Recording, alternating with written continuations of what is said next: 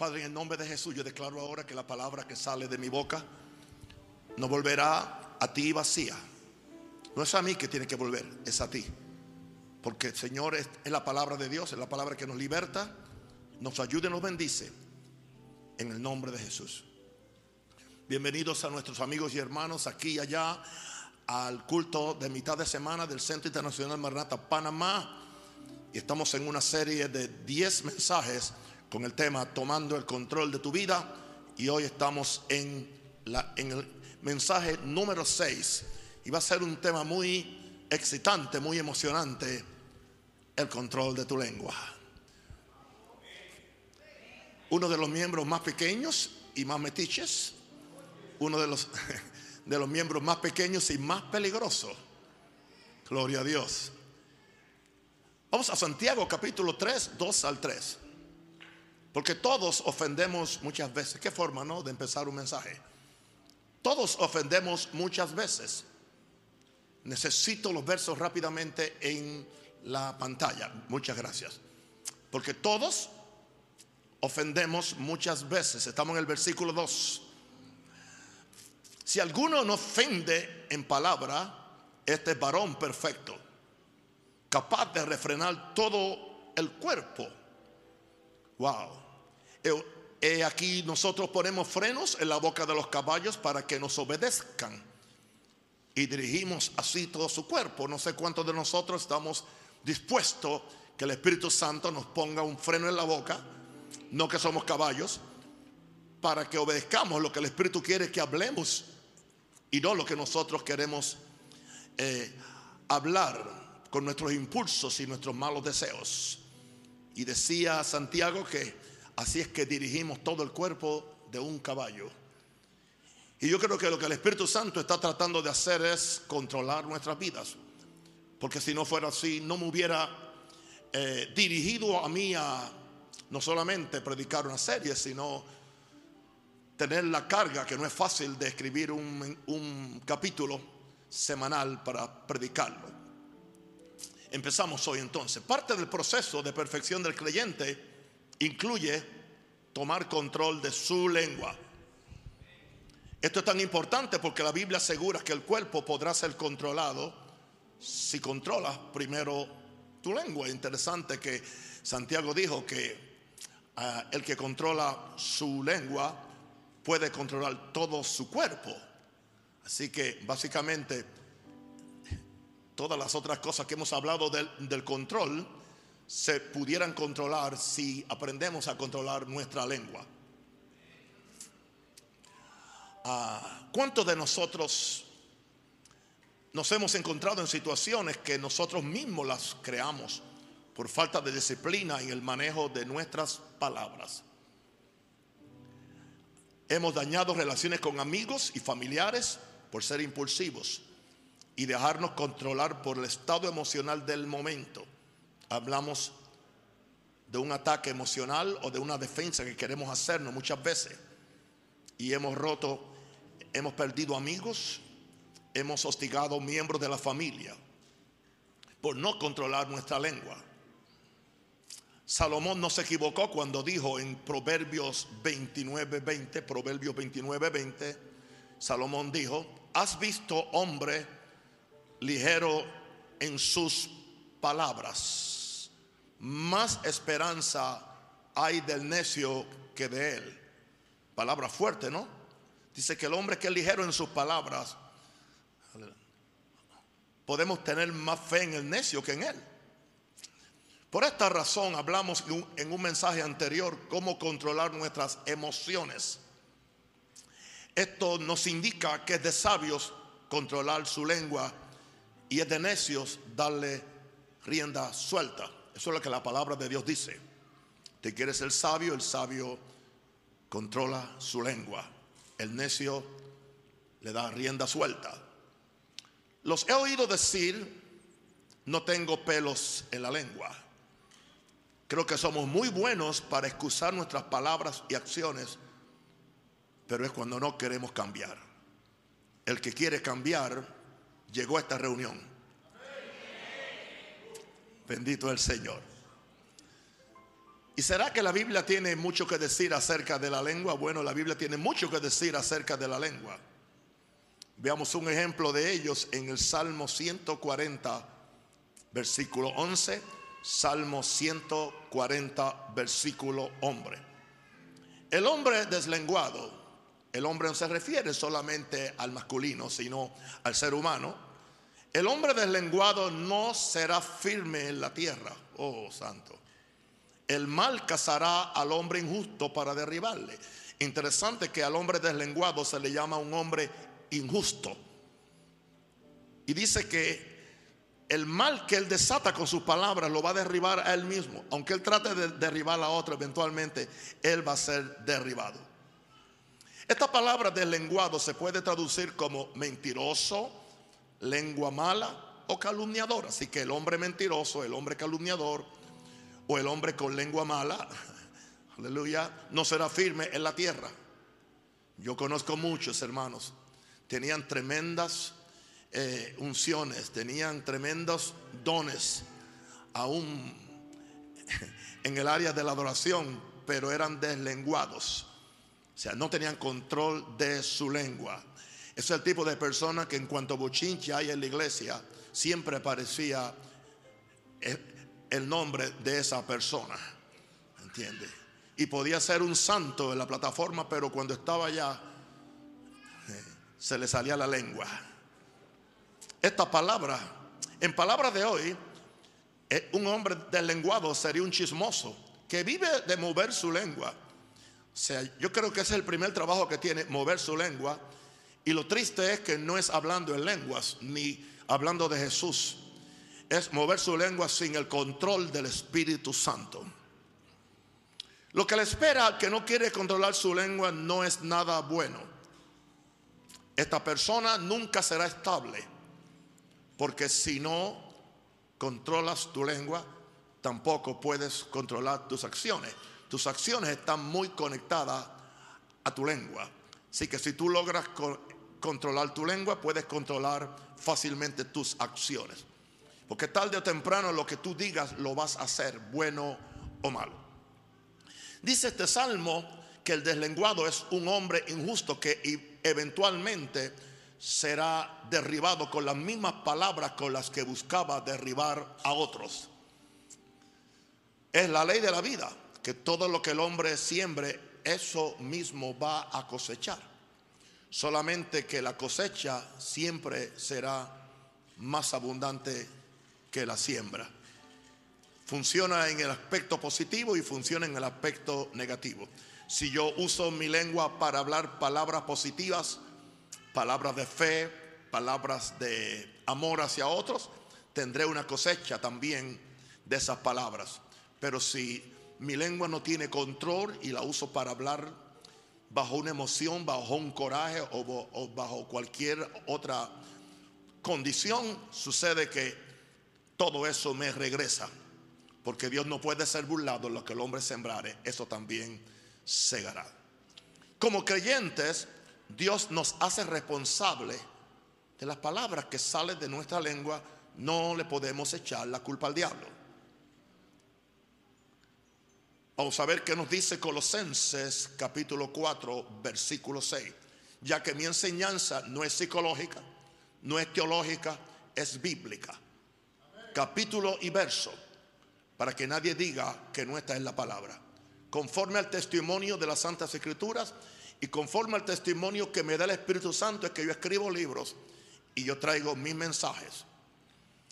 Colosenses 4:6 dice, sea vuestra palabra siempre con gracia, con gracia, sazonada con sal, para que sepáis cómo debéis responder a cada uno. Se requiere mucha sabiduría para controlar esta sin hueso, la lengua. Ahora, como mis palabras tienen el poder de edificar o destruir, debo hablar palabras de gracias que tengan el sabor de Dios. La misma lengua puede hablar palabras para bendición, palabras para maldición, palabras de salud o palabras de enfermedad. Ahora, wow. como mis palabras tienen el poder de edificar o destruir, debo hablar palabras de gracia que tengan el sabor de Dios. Y pensar bien para saber cómo responder a cada uno.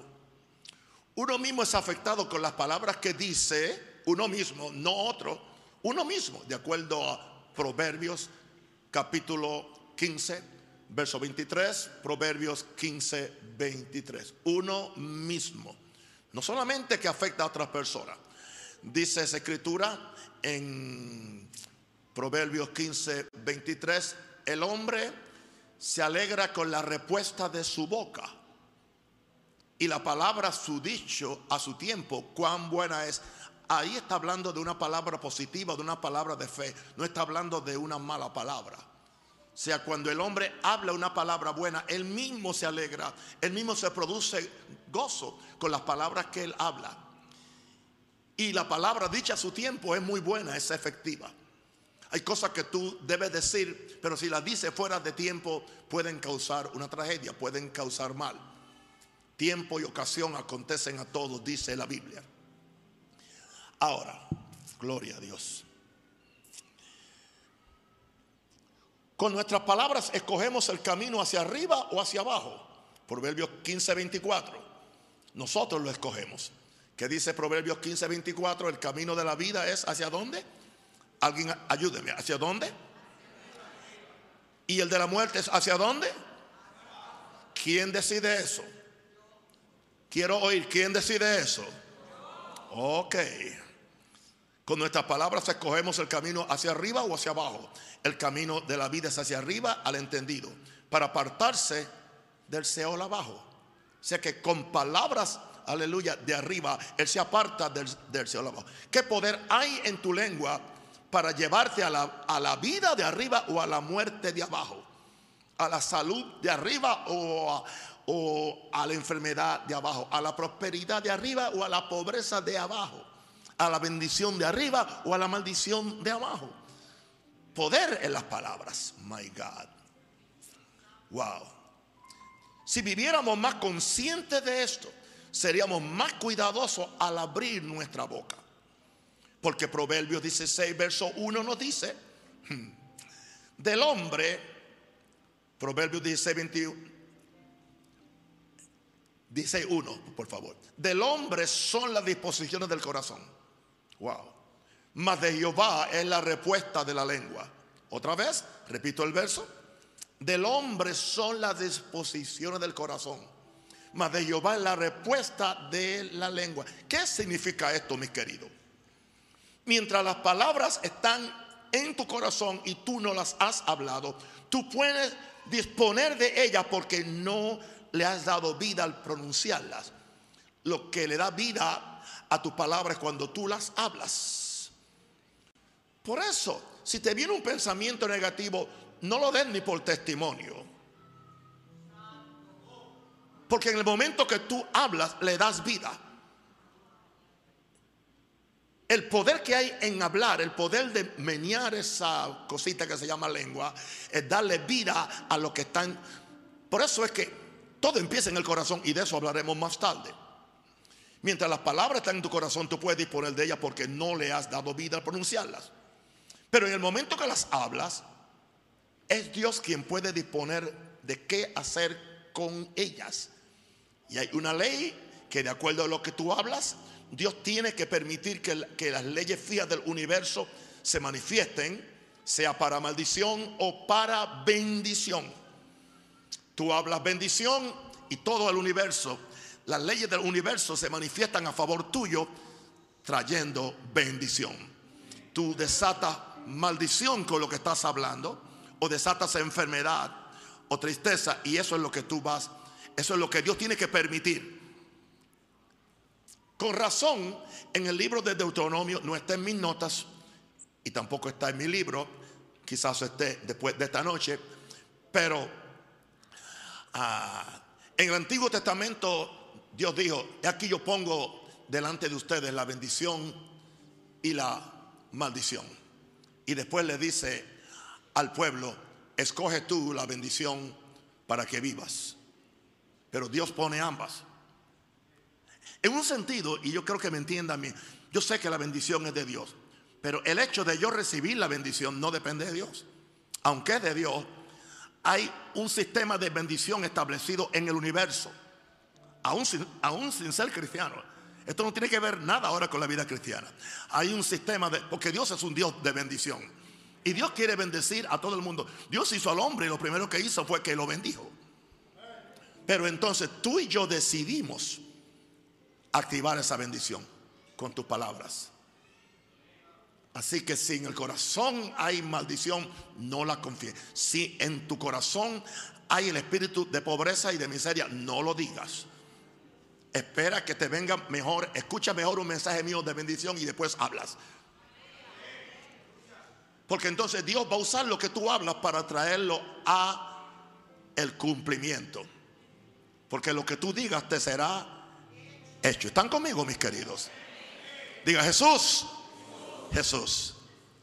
Ahora, vamos a ver entonces el poder de las palabras.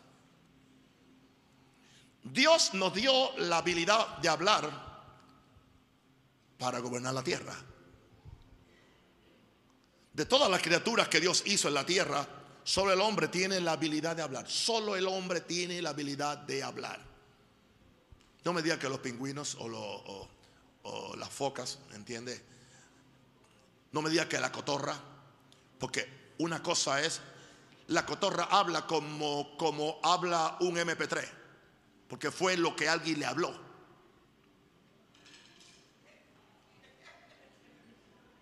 Un MP3 es un audio, es el audio eh, universal, o sea, es el formato universal de, audio.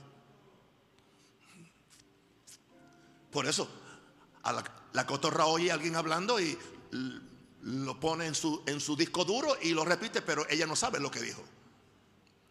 Pero hay algo que la cotorra no puede hacer, producir palabras que ella saque de, su, su sistema de hablar, porque no tiene un sistema para hablar como nosotros tenemos. Ahora, por esa razón es que el hombre puede gobernar sobre los animales, sobre todos. De todas las criaturas que Dios hizo en la tierra, solo el hombre tiene la habilidad de hablar. Esta habilidad es heredada de la imagen de Dios, dada al hombre cuando Dios sopló de su espíritu en él. Para mí esta es una de las pruebas más significativas que el hombre originalmente era miembro de la deidad. Era miembro. Claro.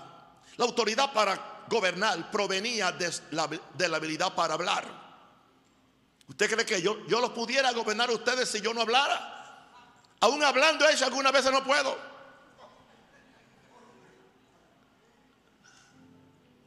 ¿Por qué tú crees que nos han querido embosar? Y tapar la boca. El hombre que no habla en la casa pierde la autoridad. Aleluya. La mujer que no habla sobre sus hijos pierde la autoridad. Porque se nos dio la habilidad de hablar para ejercer la autoridad. No dije tiranía ni dictadura, sino autoridad es otra cosa. Autoridad es orden, es amor, es balance. ¿Cómo fue que Dios creó el universo? Si Dios pudo crear el universo es porque podía usar el poder de la palabra para hacerlo. El escritor de Hebreos tuvo la revelación del poder de las palabras de Dios para crear el universo. Hebreos 11.3 y tengo aquí una traducción que yo, yo traduje del inglés, pero podemos usar ahí la, la Biblia del 60. Hebreos 11.3 para que vea cómo fue creado el universo. Dice, por la fe entendemos que los mundos o el universo vinieron a su existencia y aún existen por el comando. El comando es la palabra rema de Dios, es la palabra viva de Dios. O sea, entendemos que los mundos vinieron a su existencia y aún existen por el, el comando palabra de Dios. De modo que lo que se ve no le debe su existencia a aquello que es visible. ¿Cómo fue que Dios creó? Con la palabra. Y Dios dijo, y dijo Dios, y dijo Dios. Una pregunta. ¿Creó, habló Dios lo que él sintió o habló Dios la problemática alrededor del no? Dios no habló eso. Le estoy adelantando algo. Dios habló lo que él era. Cada persona habla lo que él es, aunque después me diga que fue una broma. Como tú te ves es como tú hablas. Como tú crees es como tú hablas. Lo que no sabemos es cómo nosotros soltamos todo, como dice Santiago, desatamos la rueda de la creación para crear lo positivo o para destruir con la fuerza negativa. Por lo tanto, es una prueba de gran ignorancia creer que si Dios tiene poder para crear con, sus palabras, pero no así el hombre. Y especialmente las palabras en la boca de, un hombre tienen poder cuando son las mismas de Dios. Especialmente cuando son las de Dios. Creo que aún nosotros no hemos entendido la importancia de estar conectados con Dios para que sus palabras estén en nuestras bocas y nosotros podamos tener los mismos resultados que Dios tuvo en Génesis capítulo 1, verso 2. Pero aún es el hombre quien las dice y ejerce la autoridad la autoridad. El hombre que la dice. Eliú del tiempo de Job sabía esto y vamos a ir a Job 22, 22. Necesito rápidamente el verso. Eliud era del tiempo de Job. Era el más joven de los que vinieron a, hablar con Job. Eliú le dio testimonio a Job del poder que tienen las palabras de los hombres. Cuando primero dijo en el verso 22, le dijo a Job, toma ahora la ley de su boca. ¿De cuál boca? De la boca de Dios. Segundo, pon sus palabras en tu corazón. Esto es un principio explosivo, maravilloso, que si lo tomamos en cuenta podemos ser gigantes de fe. Toma ahora la ley de su boca y pon sus palabras en tu corazón. Y el resultado de uno poner las palabras de Dios en el corazón aparece mucho más abajo en el capítulo, pero ahora en el versículo 28. Estoy leyendo de la King James Version en inglés, pero está en español ahora porque yo la puse. Dice el verso 28, tú decretarás una cosa y será establecida para ti y la luz resplandecerá en tus caminos. Hace muchos años que predicó un mensaje, el poder del decreto, y me, cayeron, me cayó persecución de todos los continentes. ¿Quién se cree él que es Dios? ¿Qué poder él tiene para decretar algo? Parece que alguien no entendió que yo no decreto lo que yo quiero, lo que me gusta o lo que yo odio. Yo he aprendido que mi victoria viene de estar en el verso 22 de Job 22 Toma ahora la ley de la boca de Dios. Eso es lo que he estado haciendo toda una vida, babá Tomando la ley de la boca de Dios, leyendo su palabra, oyendo el Espíritu Santo y como consecuencia poniendo sus palabras en mi corazón. Y cuando yo sé que las palabras están en, mi corazón, esas palabras quieren reventar en explosión hacia afuera. Las palabras no se pueden quedar presas en mí. Si se quedan presas en mí, no hacen nada para mi circunstancia, para mi ambiente. Pero entonces tengo ahora al mismo Eliú diciéndole a Job, tú decretarás una cosa y será establecido. ¿Qué tú vas a decretar? Lo que recibiste de la boca de Dios. Y será establecida para ti. Y la luz va a resplandecer en tu camino. O sea, las tinieblas de tu vida se van a ir. Porque eso fue lo que Dios hizo. Dios abrió su boca y dijo, sea la luz. Lo primero que sucede cuando hay fe en nosotros es que viene la luz sobre algo que no entendía. Y después que hay luz, entonces puedes empezar a crear. Mm, gloria a Dios. Hay gente que quieren crear al oscuro. Intelectualmente, conceptualmente. No así Dios. No así Dios. Sea la luz primero. Y ahora que hay luz, ahora vamos a crear. Y dijo Dios. Y dijo Dios, y dijo Dios, y dijo Dios. Ahora, no es que uno pueda decretar por su cuenta, sino que si recibiste la palabra o el comando de Dios en tu corazón, entonces tienes la fe para decretar lo que el cielo ya decretó. Diga lo que el cielo ya decretó. Hay una escritura que Jesús la dijo en Marcos en Mateo 16, donde, donde la versión del 60 nos dice lo que tú atas en la tierra será atado en el cielo y lo que desates en la tierra será desatado en el cielo. Pero los exponentes del idioma griego dicen que sería más fiel la traducción si se dijera en esta forma, lo que tú atas en la tierra es porque fue atado en el cielo y lo que tú desatas en la tierra es porque fue desatado en el cielo. Sea que fue el cielo quien empezó ya la acción. Y que el poder viene de lo que el cielo ha decretado y lo que el cielo ha atado y lo que el cielo ha desatado. Un ejemplo, el cielo ató tu enfermedad, te toca a ti ahora atarla. El cielo ató tu pobreza, te toca a ti atarla. El cielo desató tu, tu sanidad, te toca a ti desatarla por la fe y recibirla y creerla. El cielo desató tu bendición.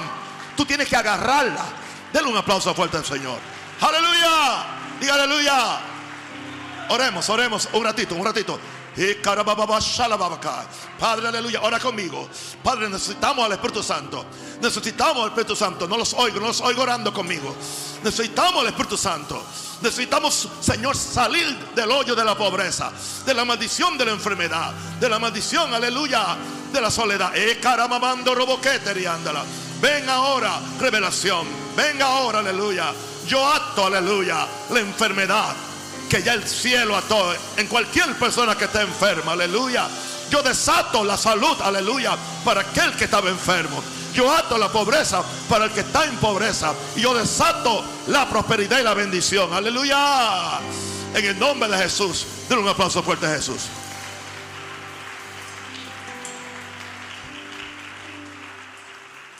Vamos a considerar algunas cosas que las palabras hacen. Las palabras, en primer lugar, dan vida y dan muerte. Creo que son cinco cosas. Toda palabra que sale de la boca de un ser humano indica que está vivo, que el ser humano está vivo. Los muertos no hablan. Un ser sumamente espiritual como, como era Jesús podía decir, Juan 6, 6, 3. Oh, gloria a Dios. A mí está bendiciendo esto, hermano, porque es uno de los temas que más me ha bendecido a mí por toda mi vida. El asunto de las palabras, la fe un ser, un ser sumamente espiritual como era Jesús podía decir, las palabras que yo os, he hablado son espíritu y son vida. Ahora, Jesús nunca habló muerte. Jesús nunca habló enfermedad. Jesús nunca habló pobreza. Jesús nunca habló fracaso. Porque en su sistema interno de su espíritu esas cosas no existían. Saca la maldición de tu vida. Sácalo de, de tu banco de memorias. Sustitúyelo, Bacaramanda por lo que Dios ha puesto en ti. Y no pelees la enseñanza de fe. Y no pelees la enseñanza de bendición. Y no pelees la enseñanza de autoridad. ¿Qué vas a ganar peleándolo? No, no recibir lo que Dios tiene para ti. Por eso, donde quiera que Jesús llegaba, ¿qué traía? Vida. ¿Qué traía vida? Eso explica por qué las multitudes lo seguían. Porque la vida, eh, escúcheme, predicadores, escúcheme, escúcheme, porque yo tengo éxito. Aleluya. ¿Mm? Voy a, Eso explica por qué las multitudes lo seguían, porque la vida es lo que desea el corazón del ser humano. Porque el ser humano fue para tener vida y que de ahí fluya la vida. Toda verdad es paralela. Las palabras siempre son espíritu, pero pueden estar conectadas con el espíritu negativo del universo que lo produce Satanás, por cierto. Las palabras de un hombre lleno de Satanás como Hitler o Mao siguen siendo espíritu, pero en vez de dar vida, causan guerra, producen muertes, traen hambre a su gente. Las palabras de nuestros gobernadores pueden traer vida o pueden traer muerte, pueden traer prosperidad a un país o pueden traer, especialmente el que tenga autoridad, sus palabras son, afectan mucho. Así que es una gran responsabilidad estar en autoridad.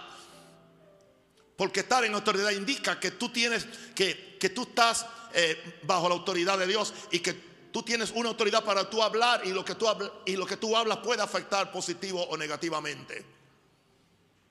Salomón no se equivocó y vamos a Proverbios 18, 21. Salomón no se equivocó al darle tanto poder a la lengua de los hombres. Porque le dio tanto poder en dos áreas. que todavía la gente, no sé por qué la gente cuando uno dice esto como que creen que, que uno está enseñando otra cosa.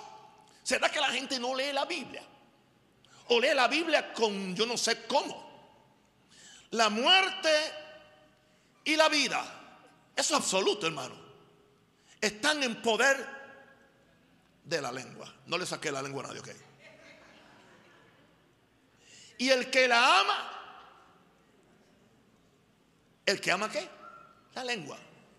Si tienes muerte, ¿qué tú amas entonces? La muerte. Si tienes enfermedad, ¿qué tú amas? La enfermedad. Si hablas de pobreza, ¿qué tú amas? La pobreza. Hay gente que ama eso. La muerte y la vida están en el poder de la lengua y el que la ama comerá de sus frutos. O sea, hay frutos que son consecuencia de lo que, de lo que sale de tu lengua. Fruto, hay fruto, tendrás una cosecha.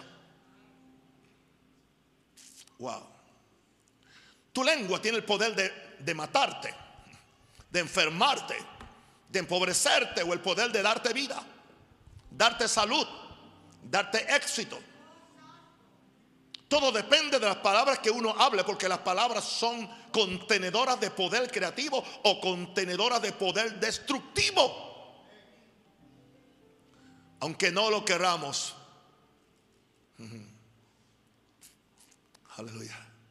Admitamos, aunque no lo que no lo queramos admitir, vamos a ver el fruto de lo que hablamos, sea positivo o negativo.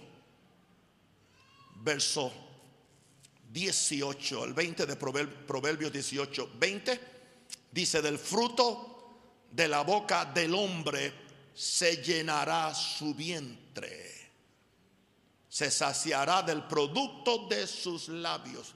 Eso es profundo.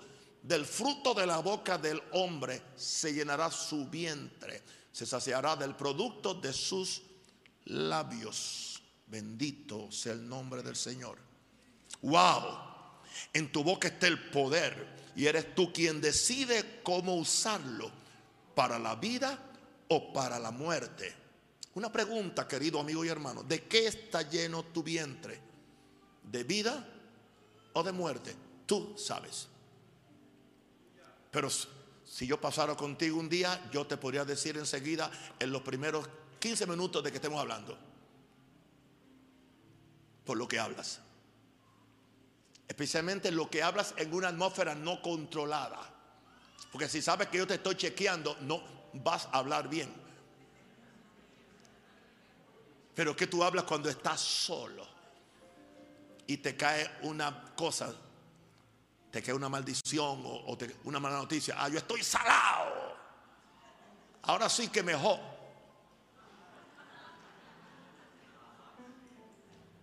Hello. No cooperes con el diablo. Palabras negativas son una cooperación con, con el diablo. Ya que el diablo no te puede destruir, pues él prefiere que tú te destruyas solito. Aleluya. Una pregunta. ¿De qué está lleno tu vientre? ¿De vida o de muerte? Yo tengo en mi libro aquí, no necesito más de cinco minutos para saber de qué está llena una persona. Déjala hablar y se descubrirá solita. Déjala hablar, déjala hablar, déjala hablar. Aleluya. Tú sabes cuando alguien está lleno de fe y cuando está lleno de, entusiasmo, cuando está lleno de vida, porque es lo que habla. Número dos, las palabras son golpes que matan o medicina que sana. Qué incómodo se siente uno en la compañía de gente que al abrir su boca desata muerte y uno siente como el corazón, como que el corazón de uno se queda golpeado. Repito eso. ¿Quién cómo se siente uno en la compañía de gente que al abrir su boca desata muerte y uno siente como el corazón de uno queda golpeado? Hay otras personas con las cuales uno disfruta su compañía, porque siempre tienen una palabra positiva acerca de la vida, no importando cómo se vean las cosas en lo natural. Y la excusa famosa es de los que no saben controlar su lengua en los momentos difíciles, es que ellos dicen que van a decir siempre las cosas como son, porque no pueden mentir.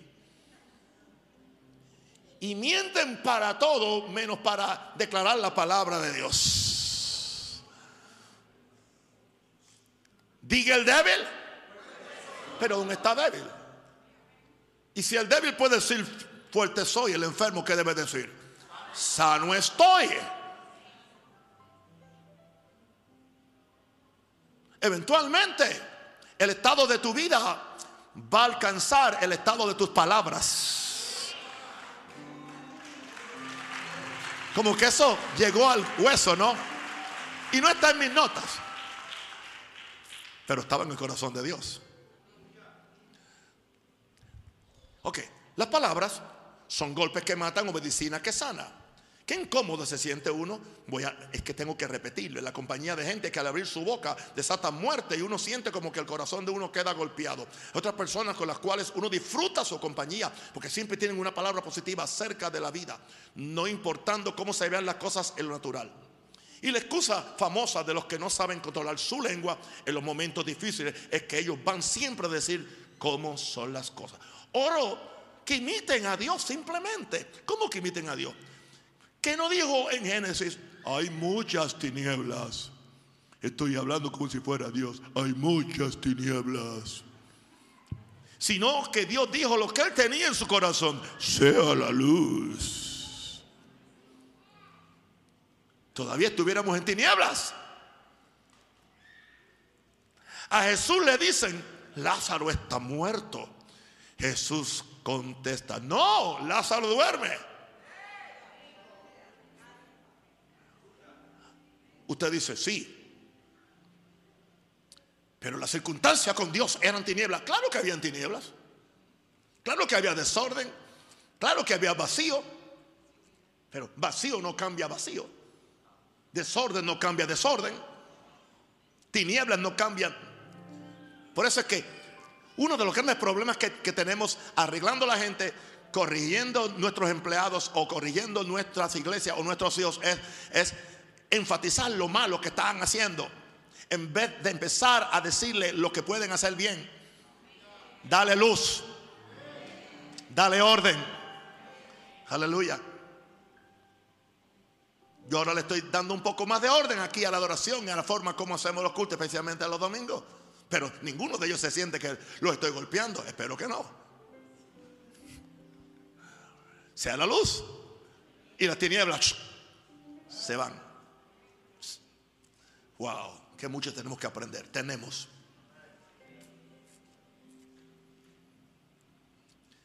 ¿Estaba mintiendo Jesús? No, Jesús no. Jesús no estaba mintiendo. Estaba diciendo lo que había en su corazón. Resurrección y vida. Habla lo que está en tu corazón.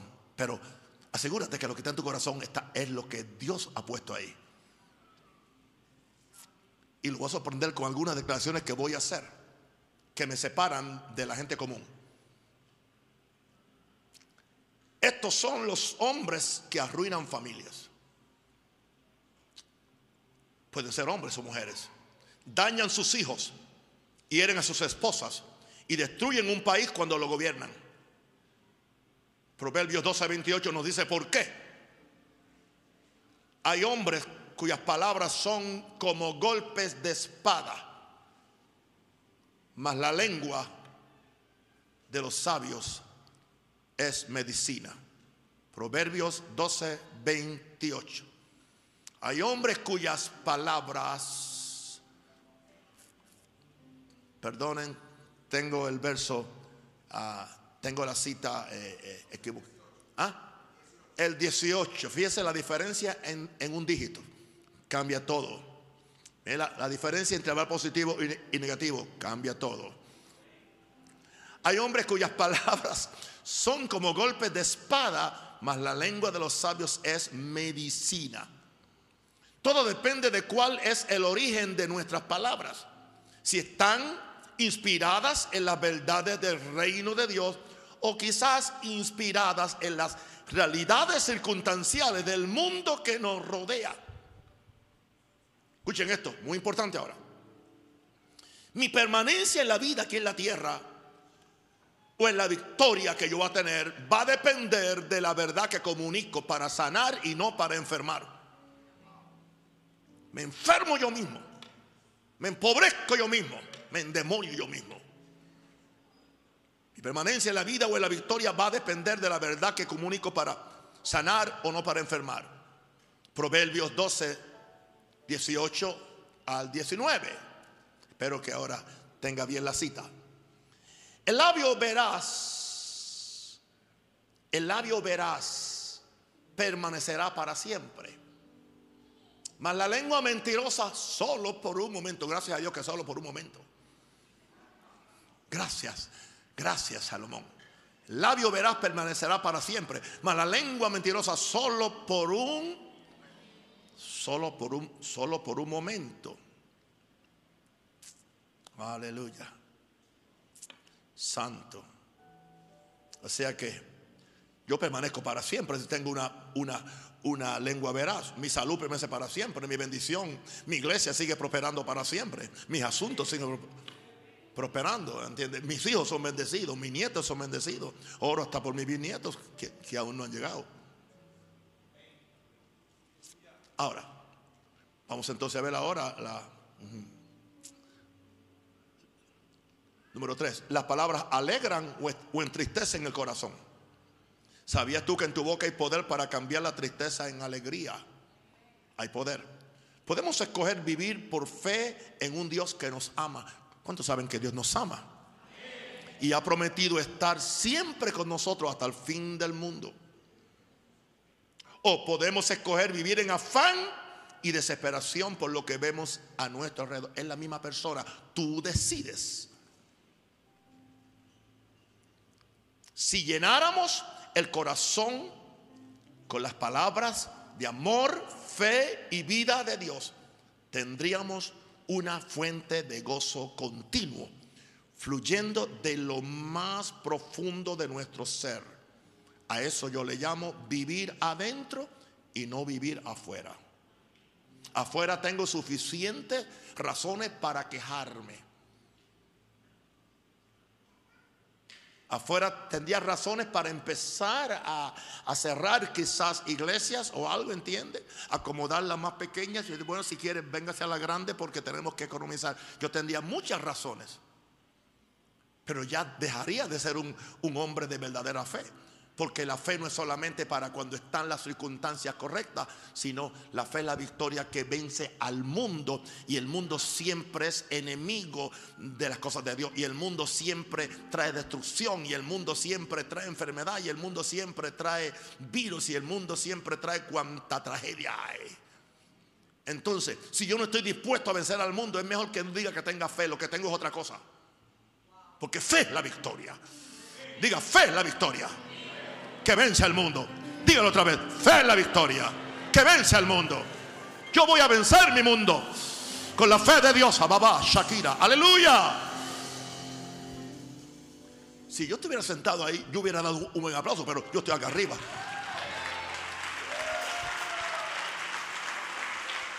Fe, fe, fe.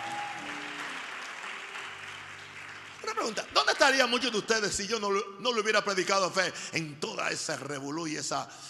Señores, muchos no, estarían ni vivos. Y eso no me hace a mí superior a nadie. Nunca he dicho eso. Pero lo que sale de mí sí es superior. La fe de Dios. Ahora, tarde o temprano lo que abunde en mi corazón es lo que eventualmente va a salir para afuera por mi boca. Isaías 12, 2, 3. He aquí Dios es salvación mía. Aleluya. Ahí está el hombre confesando. En Isaías 12, 2. Me aseguraré y no temeré, porque mi fortaleza y mi canción es Ja, Jehová quien ha sido para mí salvación. Ahí está la confesión de fe. Ahora viene la acción de fe. Primero una confesión de fe y ahora Dios me provoca una acción de fe. ¿Cuál es la acción de fe? Sacaréis con gozo agua de la fuente de la salvación. ¿Dónde están esas fuentes? En mi corazón. Jesús nos dijo, el que cree en mí de su interior correrán ríos de agua viva. Siempre el corazón ha sido el lugar de donde salen los asuntos o los manantiales de la vida de toda cosa guardada. Guarda tu corazón porque de él fluyen los manantiales de la vida, dice la versión de la Biblia de las Américas. Y aquí nos dice que yo puedo sacar con gozo agua de la fuente donde está la salvación, donde está la salud, donde está la vida dentro de mí. Si la he almacenado. Tú puedes hablarte, tú puedes hablándote a ti mismo las promesas de Dios en tu corazón. Tú puedes. Si te hablas a ti mismo las promesas de Dios en tu corazón. Porque el hombre se alegra con la respuesta de su boca. Proverbios 13, 17 y la palabra a su tiempo. Cuán buena es o sea que el hombre mismo se alegra con la respuesta de lo que sale de él. Aleluya. Cuando es una palabra buena, esa palabra a su tiempo, una palabra de Dios que te produce lo que Dios tiene. Justicia, paz, gozo, amor. Próximo. ¿Tus palabras te lazan o te liberan? ¿Alguien está aprendiendo algo? Muchas personas ignoran que ellos mismos se pueden estar atando con las palabras que salen de su boca. Yo no puedo aprender eso. Es que no me entra, es que no me entra, no me entra, no me entra. Y no te va a entrar. Porque a menos que te salga de aquí, no te va a entrar aquí nada. Es que no puedo, es que no puedo, es que no puedo, no puedo. Ok, sigue diciendo que no puedes. Por más de 50 años he tratado de ser cuidadoso con las palabras que salen de mi boca. Y usted ve el resultado. Muchos hemos aprendido a cuidarnos de los ataques obvios del diablo, como el pecado y otras cosas. Pero se nos olvida que el peor enemigo de uno puede ser una boca indisciplinada que no tiene riendas. Me he dado cuenta que el espíritu religioso ataca estos principios que para vergüenza de muchos cristianos le funciona a una persona que no confiesan la fe en Jesús y le funcionan. Salomón, un hombre que recibió una sabiduría especial de parte de Dios, nos advierte una verdad en Proverbios capítulo 6, versículo 2. Que es posible uno mismo caer preso en lo que dice, uno mismo, uno mismo. Dice, te has enlazado con las palabras de tus labios y has quedado de tu boca y has quedado preso en los dichos de tu boca. Lo dijo el hombre más sabio. Solamente Jesús fue más sabio que él. Wow santo. Posiblemente, posiblemente, y yo lo admito, yo no entiendo todo el misterio de la relación entre mis palabras y mis acciones. Algún efecto espiritual se manifiesta cuando hablo cosas negativas que no son la voluntad de Dios. Aunque me niegue, aunque me niegue a creer con mi mente que lo que yo digo me, no me puede esclavizar o liberar, mi espíritu es muy dado a creer lo que yo hablo. Porque mis palabras son espíritu, no son simplemente vocales y consonantes. mi espíritu cree lo que yo digo. Positivo o negativo, espíritu bueno o malo, mis palabras son espíritu. Y mi espíritu que es espíritu, cree espíritu. Y entiende el lenguaje del espíritu. Si yo digo, no puedo, todo mi, todo mi, organismo empieza a ponerse de acuerdo con mis dichos. Todo. Tu mente empieza a dejar de pensar positivamente. Esa energía creativa se estanca. Tus emociones por eso se pierden. Y empiezas a perder la voluntad por hacerlo. ¿Por qué? Porque tú dijiste, no puedo. Todo tu organismo se pone en, en comunión con tu confesión. Porque como el hombre piensa en corazón, así es él. Aleluya. El efecto es totalmente contrario si yo digo, todo lo puedo en Cristo que me fortalece.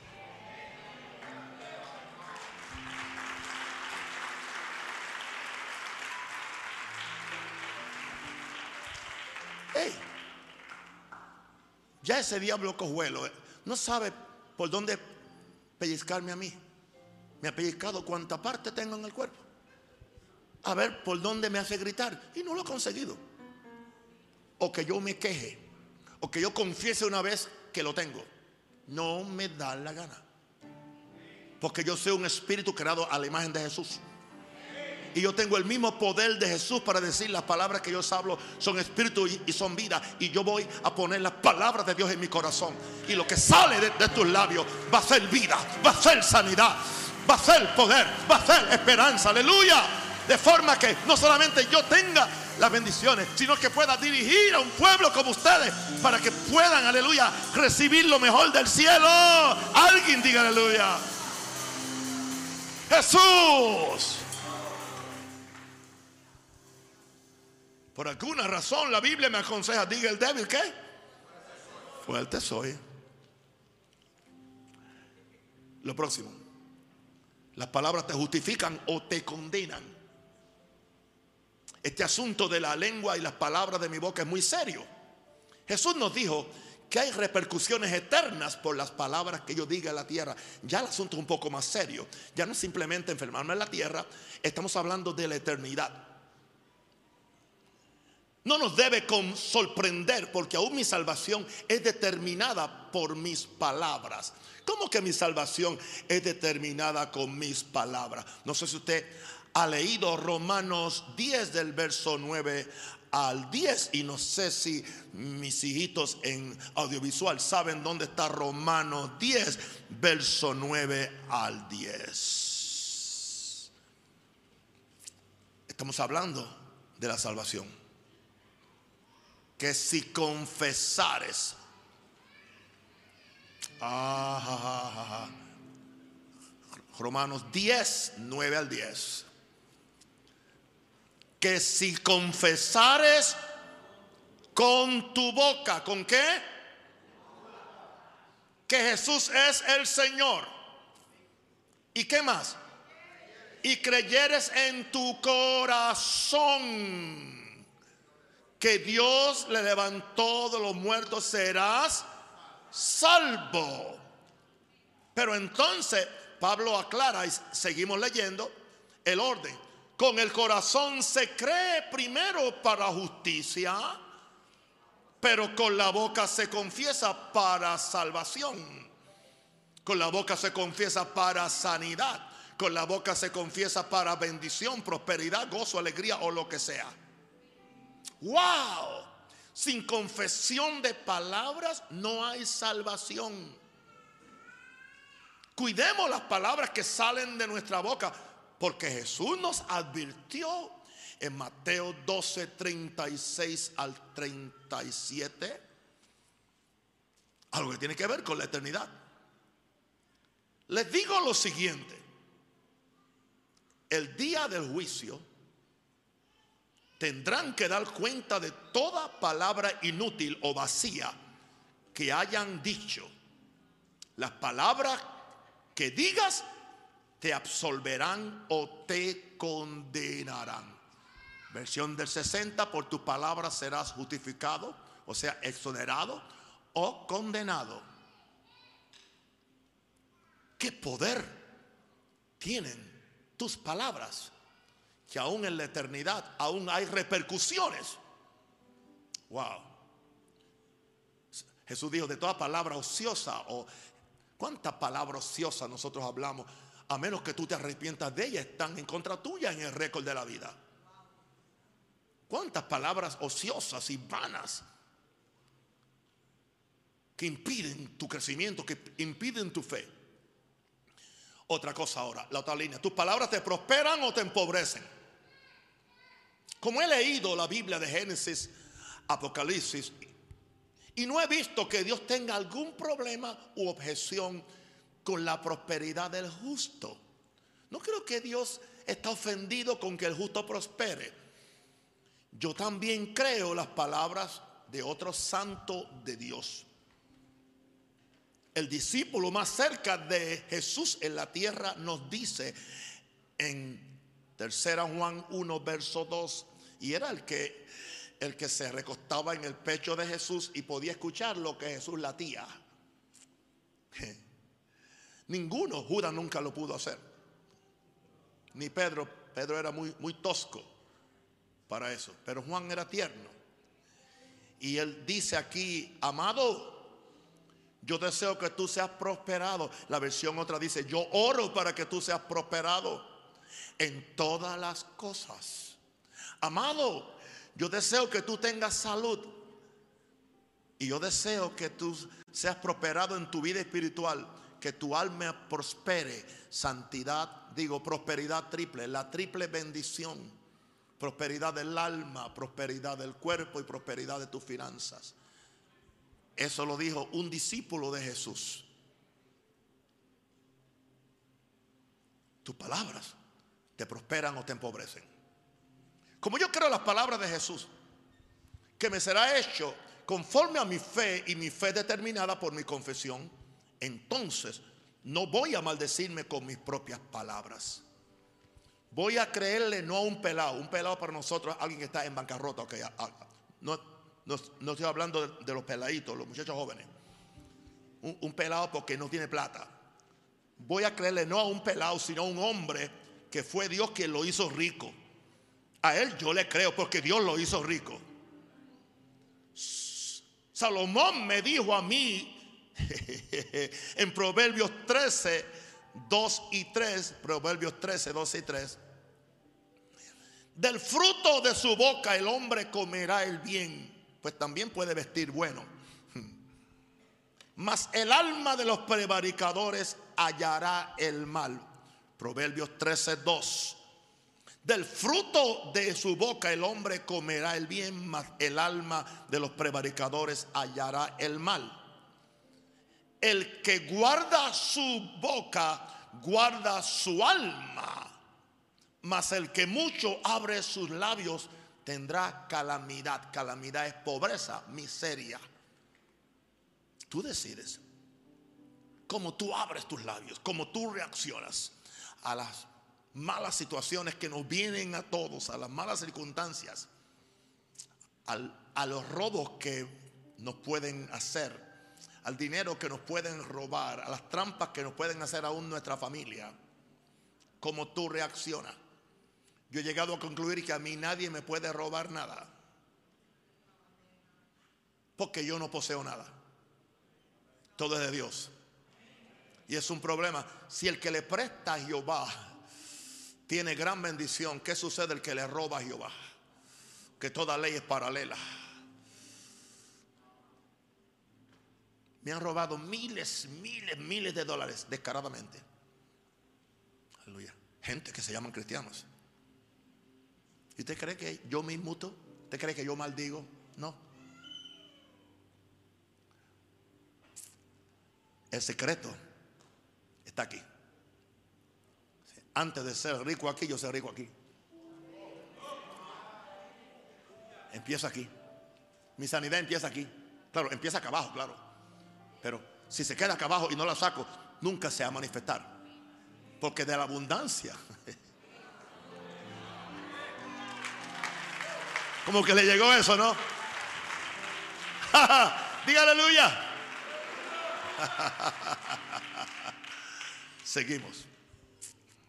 Las palabras son el vehículo de tu fe. No nos engañemos. Hay una relación muy estrecha entre mis palabras y mi fe. Después que Jesús maldijo la higuera, el otro día los discípulos se sorprendieron que la higuera se había empezado a secar desde sus raíces. Jesús nunca explicó cómo sucedió, nunca lo explicó. Pero sí dijo que esto era una operación de la fe de Dios. Jesús dijo, tener la fe de Dios. Jesús no dijo que él lo había hecho porque él era el Hijo de Dios, sino porque él estaba operando en la fe de Dios. Tú también puedes operar en la fe de Dios. Respondiendo Jesús en Marcos 11, 22 al 23, nos da el secreto mayor de la fe de Jesús está en Marcos 11, 22, 23. Esta fue la escritura que distinguió el ministerio de tantos años del el profeta Kenneth Hagan. Este fue los versos que lo levantaron de una cama, aleluya, de enfermedad mortal a los 15 o 16 años. Después que Dios le reveló, de cierto digo, respondiendo le dijo, tened fe en Dios porque de cierto digo que cualquiera que dijere este monte, quítate y échate en el mar y no dudar en su corazón, sino creyere que será hecho lo que dice, lo que diga, lo que diga, no lo que piense, lo que diga le será hecho. Dicen los estudiantes del idioma griego que la traducción más fiel sería tener la fe de Dios, no tener fe en Dios. ¿Cuál es la fe de Dios? La que encontramos en Génesis 1.2. Aleluya. Todo lo que Dios creó, lo creó porque tenía fe en las palabras que Él habló. No sé si este viernes me toca hablar de fe en relación con, con la invasión del, del mundo espiritual a donde yo quiero entrar. Todo lo que Dios creó, lo creó porque tenía fe en las palabras que Él habló. Podemos concluir que las palabras son el vehículo para liberar la fe. Hay gente que tiene la fe presa, la tienen esclavizada, la, tienen amarrada en su corazón y pueden memorizar los, los versos de fe completos, pero si, si no la sacas y empiezas a actuarla, a confesarla y actuarla y atreverte a hacerla aún en ridículo. Yo sé que mucha gente me mira raro los domingos, especialmente cuando yo digo, eh, yo veo la, eh, aleluya, la mega iglesia de 5 mil personas y yo veo las 3 mil personas abajo, aleluya, y veo, aleluya, el balcón con las 2 mil personas arriba y veo a mi derecha posiblemente, aleluya, el coro con 400 o 500 coristas, aleluya, y yo veo, aleluya, aleluya, este lugar siendo invadido con multitudes del norte, sur, este y oeste, amén. Pero yo, lo hago con los ojos cerrados porque si lo hago con los ojos abiertos yo me frustro. Una pregunta, ¿por qué nos mandaron a orar con los ojos cerrados?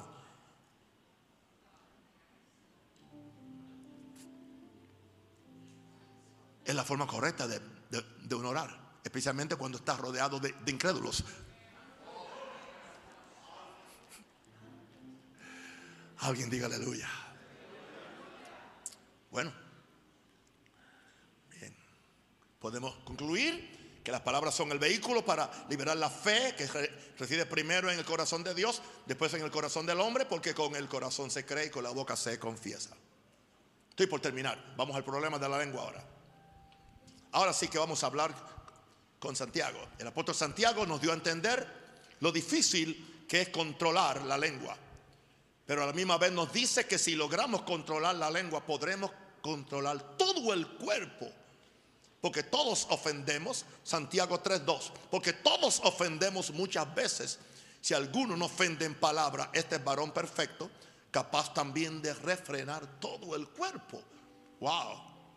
Esto es una meta muy alta. En lo natural es humanamente imposible, que fue a lo que se a lo que se refirió Santiago. Pero en el poder del Espíritu sí es posible. Podemos poner control a la lengua como le ponemos freno al caballo y un timón a un barco. Tengamos fe que podemos llegar a ese lugar en que no solo refrenamos la lengua, sino también todo el cuerpo. Alguien puede ver a Santiago siendo negativo. Santiago no estaba siendo negativo. Santiago estaba hablando cómo son los hombres naturales los que tienen apariencia de religión, porque después dice, si alguno se cree religioso, pero no tienen la realidad. La lengua es un miembro jactancioso, en primer lugar, que lo ponemos para darle gloria a Dios, número uno. Así también, Santiago 3.5, así también la lengua es un miembro pequeño, pero se jacta de grandes cosas. Gente que hablan y hablan y hablan, es una jactancia. Aquí no está hablando de la confesión de fe, aquí está hablando de la soberbia que sale muchas veces de la lengua. Antes yo leía estas palabras de Santiago y como que no tenía mucha fe para el control de mi lengua. Luego descubrí que tengo el poder del control del Espíritu Santo. Si ejercito mi lengua para darle gloria a Dios, en vez de para jactarme y enorgullecerme, eventualmente conquisto ese espíritu de jactarme de lo que soy o puedo ser. Y ya no me voy a jactar de lo que yo soy o lo que puedo hacer, sino que el que se gloría, gloríese en el Señor, en la misma lengua. Estoy diciendo los puntos que Santiago dijo en el, capítulo 3. Número 2. La lengua es un fuego inflamada por el infierno o encendida por el Espíritu Santo. Desen cuenta que estoy haciendo una, una comparación. Bien, el verso 5 y 6 dice de Santiago, he aquí cuán grande, cuán grande bosque enciende un pequeño fuego, un pequeño fuego. Y la lengua es un fuego, un mundo de maldad. La operación de la lengua depende de quién controla mi espíritu y mi alma. Las palabras del impío pueden ser muy hirientes y ofensivas, porque el infierno prende el fuego de odio y venganza en su corazón. La lengua del que ha sido salvo y especialmente el que ha sido bautizado con el Espíritu Santo, tiene otra fuente de donde procede el fuego del amor, de la pasión a Dios. Dejemos que sea el Espíritu Santo quien inflame nuestras lenguas para darle gloria a Dios y bendecir a sus criaturas. La lengua es inflamada por el infierno o encendida por el Espíritu Santo. Tú escoges.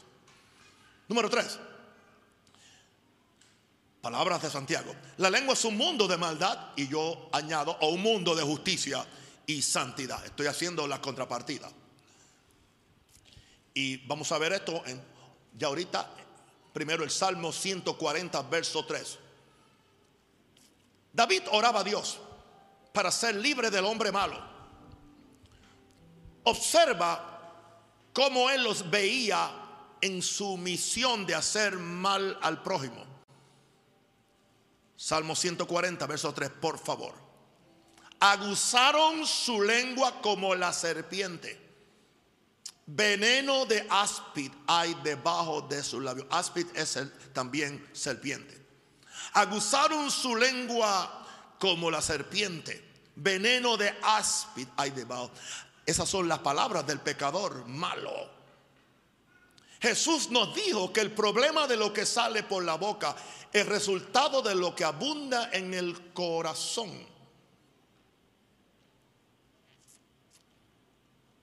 Mateo 12, 34 a 35. Si usted está cansado de mi mensaje, diga, diga, yo me reprendo a mí mismo.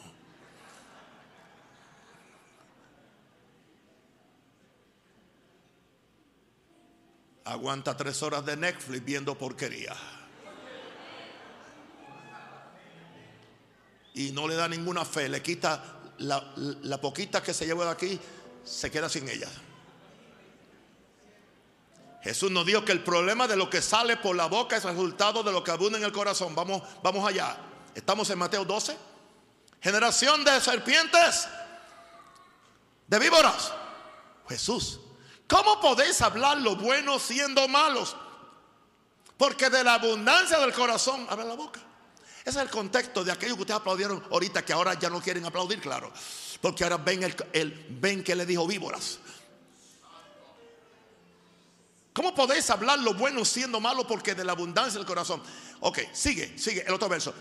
El hombre bueno, del buen tesoro del corazón, saca qué? Ahí está la palabra de Dios, ahí está el amor, ahí está la justicia, ahí está la fe. Pero el hombre malo del mal tesoro, odio, rencillas, enfermedad, todo lo que es maldición. Entonces, el problema de la lengua no, no está en la lengua. Está en el corazón. A usted le pueden cortar la lengua y si el corazón no le cambia, usted puede escribir toda la basura que está en su corazón. Y es como si la hablara.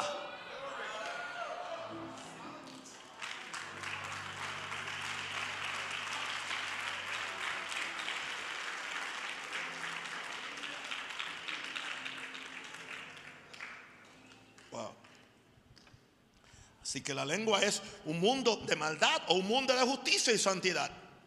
¿Qué diferencia hace la lengua del justo? ¿Qué diferencia hace la lengua del justo en Proverbios 10, 19 al 21? ¿Qué diferencia hace? Proverbios 10, 19. En las muchas palabras no falta pecado. Mas el que refrena sus labios es que Ayúdeme. Plata escogida en la lengua del justo. Wow. Mas el corazón de los impíos es como nada. ¿Se da cuenta que del justo se habla de la lengua, del impío se habla del corazón? Plata escogida en la lengua del justo, mas el corazón de los impíos es como nada. Los labios del justo pastorean a muchos, apacientan a muchos, mas los necios mueren por falta de entendimiento, porque no saben hablar. Hay muchos necios en los púlpitos, dañando gente.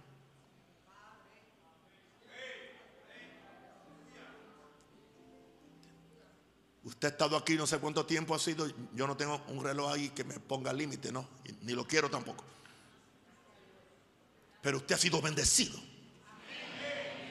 Usted se lleva hoy material para crecer. Material para su fe. Material para su salud. Material para su victoria. Material, aleluya, para su éxito. Para criar sus hijos. Para cambiar su matrimonio. Wow, wow, wow, wow. Qué diferencia, hay que leerlo otra vez. Eh, esto de Proverbios 10, 19, hay que leerlo otra vez. Qué diferencia es la lengua del justo. En las muchas palabras no falta pecado, mas el que refrena sus labios es prudente.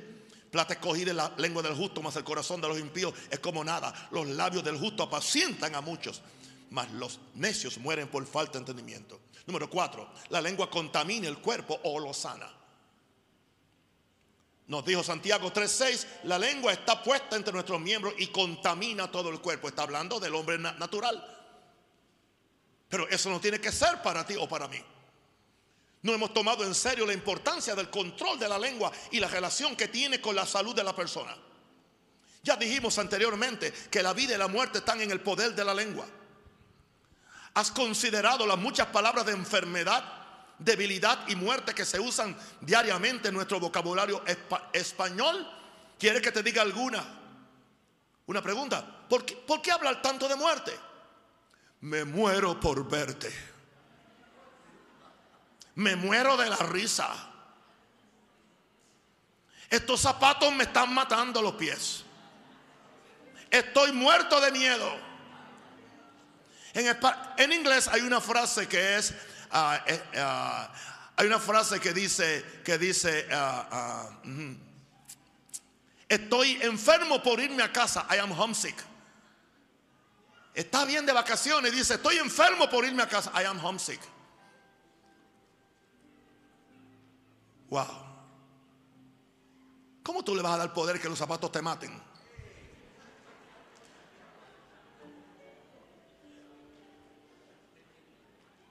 Muerto de miedo. Son dos confesiones, dos confesiones asesinas. Porque tienes la muerte y el miedo. Es como si te tiraras una soga al cuello. Hay que sacar todo ese negativismo de, de nuestro idioma.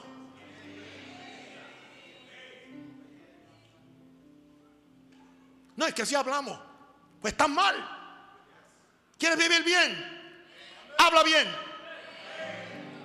¿Quieres sentirte bien? Habla bien. ¿Quieren vestir bien? Habla bien. ¿Quieres conducir bien? Habla bien. ¿Quieres tener una buena iglesia? Háblale bien. Dile lo bueno que son. Dile lo obediente que son. Dile que son la justicia de Dios en Cristo. Dile que son más que vencedores. Dile siempre que podemos hacer todo en Cristo porque Él nos fortalece. Aleluya. Diga aleluya.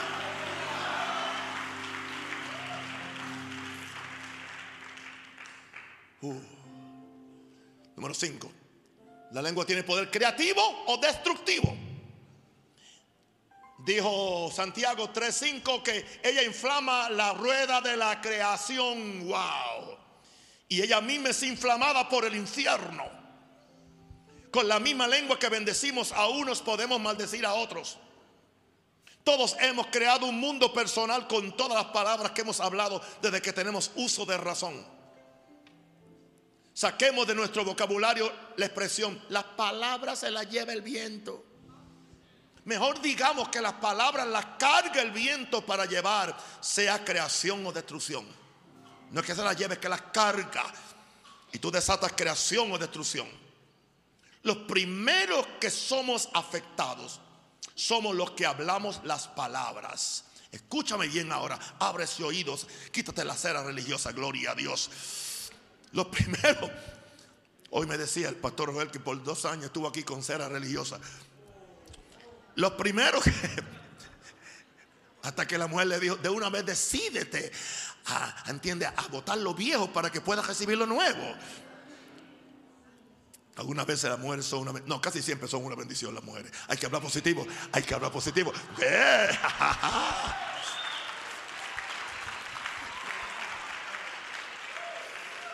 Aleluya.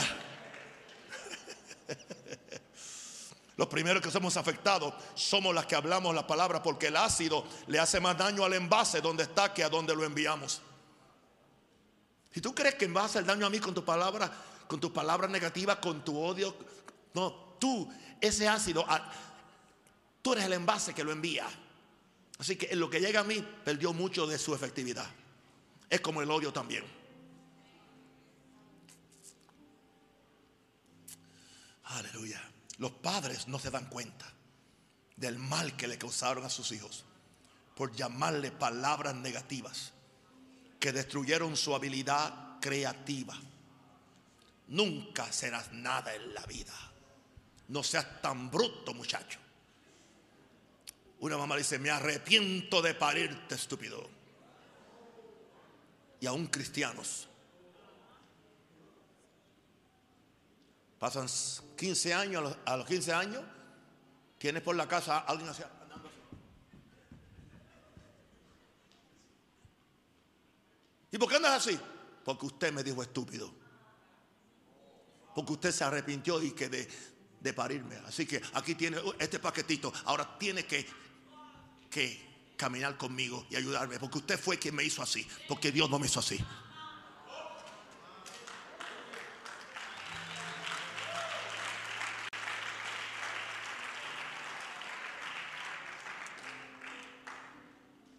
No me importa que me llamen positivista, pero voy a hablar palabras para edificar a mis oyentes.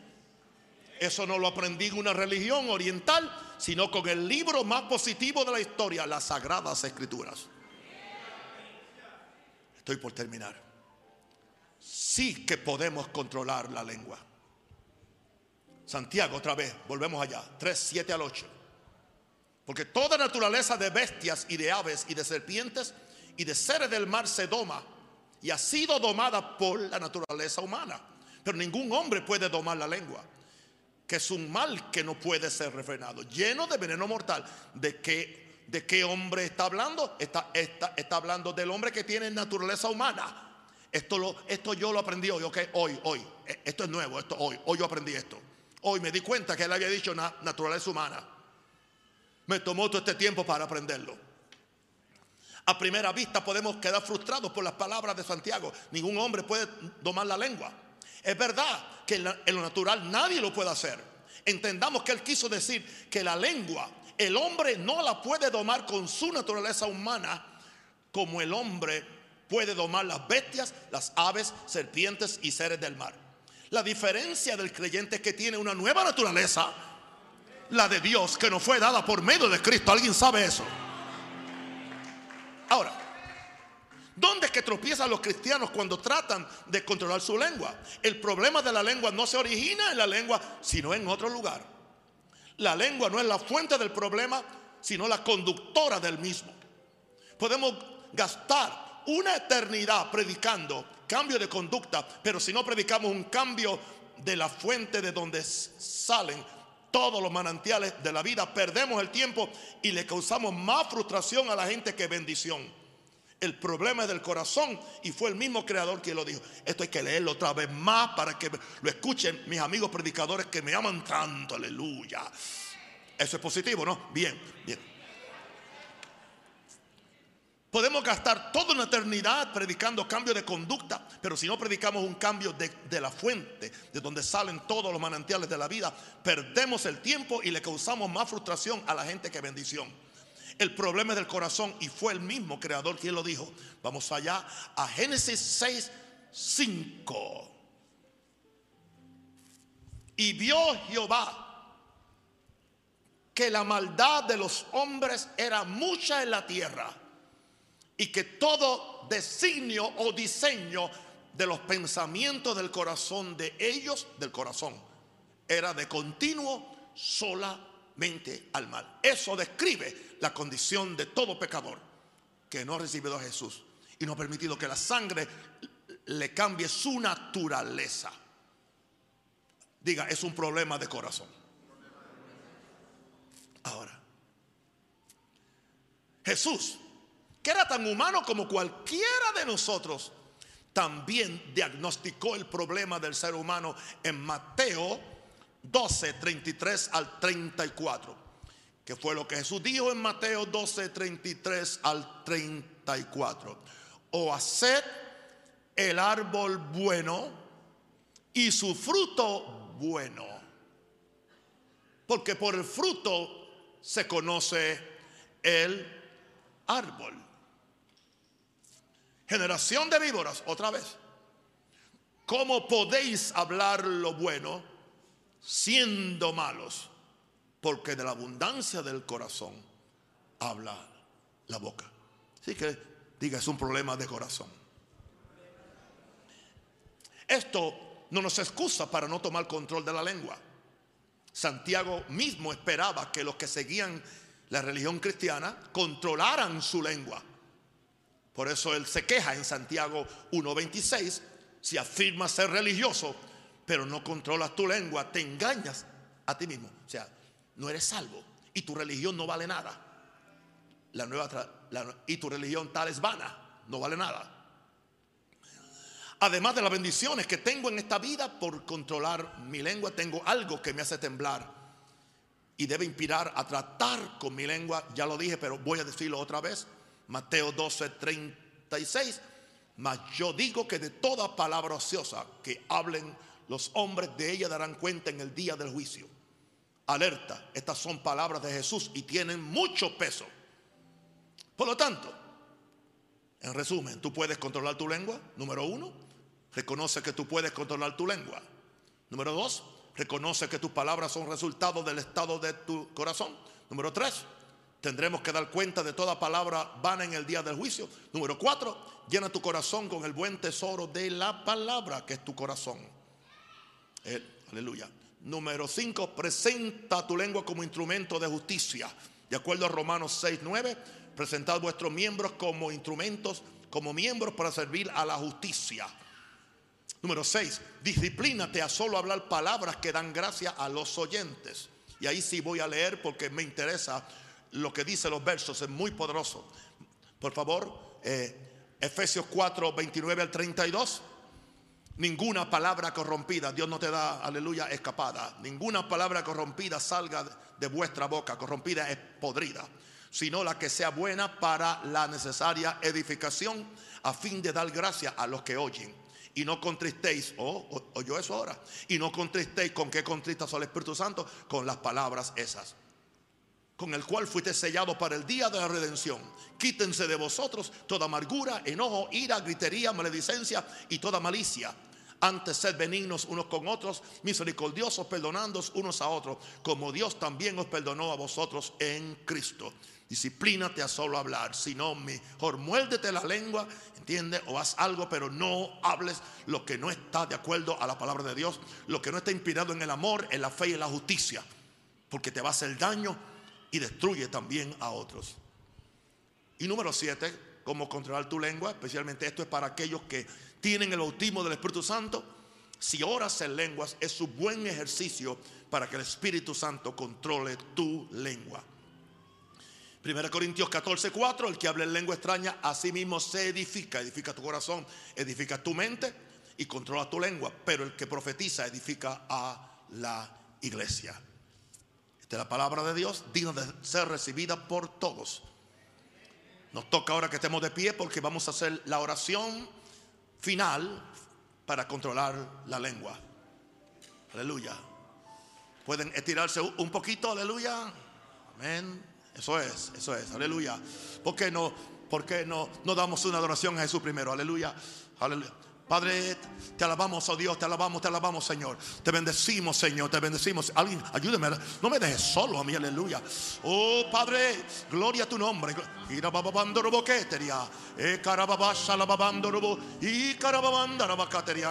Aleluya, te alabamos, te bendecimos, Señor. Exaltamos tu nombre, Señor. Aquí estamos, Señor, en tu presencia. Haz con nosotros lo que tú quieras, oh Dios.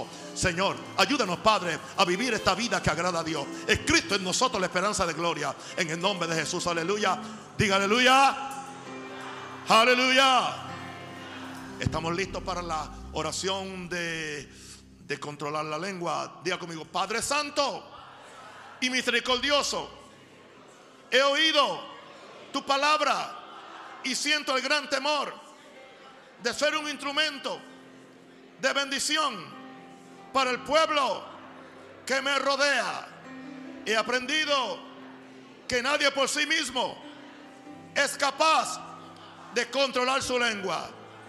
Muchas gracias, que aunque no lo puedo hacer con mi naturaleza humana, tú me has dado una nueva naturaleza en Cristo Jesús. Por la obra gloriosa de Jesús, tengo un nuevo corazón donde mora la justicia y la verdad.